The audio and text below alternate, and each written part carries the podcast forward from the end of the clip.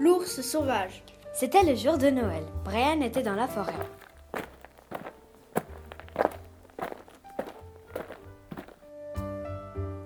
Il avait une longue barbe noire et des yeux bleus. Cet homme était fort et timide. Il était très intéressé par une caverne.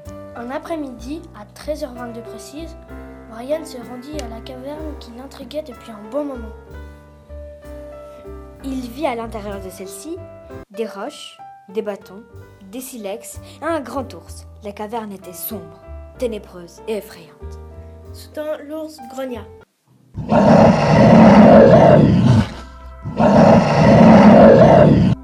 Brian s'arrêta et observa un moment l'animal. Tout à coup, la bête lui donna un coup de, de griffe. Il cria Aïe, ça fait tellement mal Effrayé, Brian se mit à courir très vite. Il rencontra un chasseur.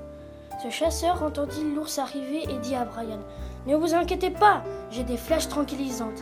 Il tira ensuite sur l'ours.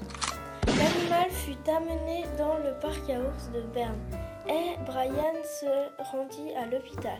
Après deux mois d'hospitalisation, il, il peut rentrer à la maison. Fatimé Alessio et Nicolas.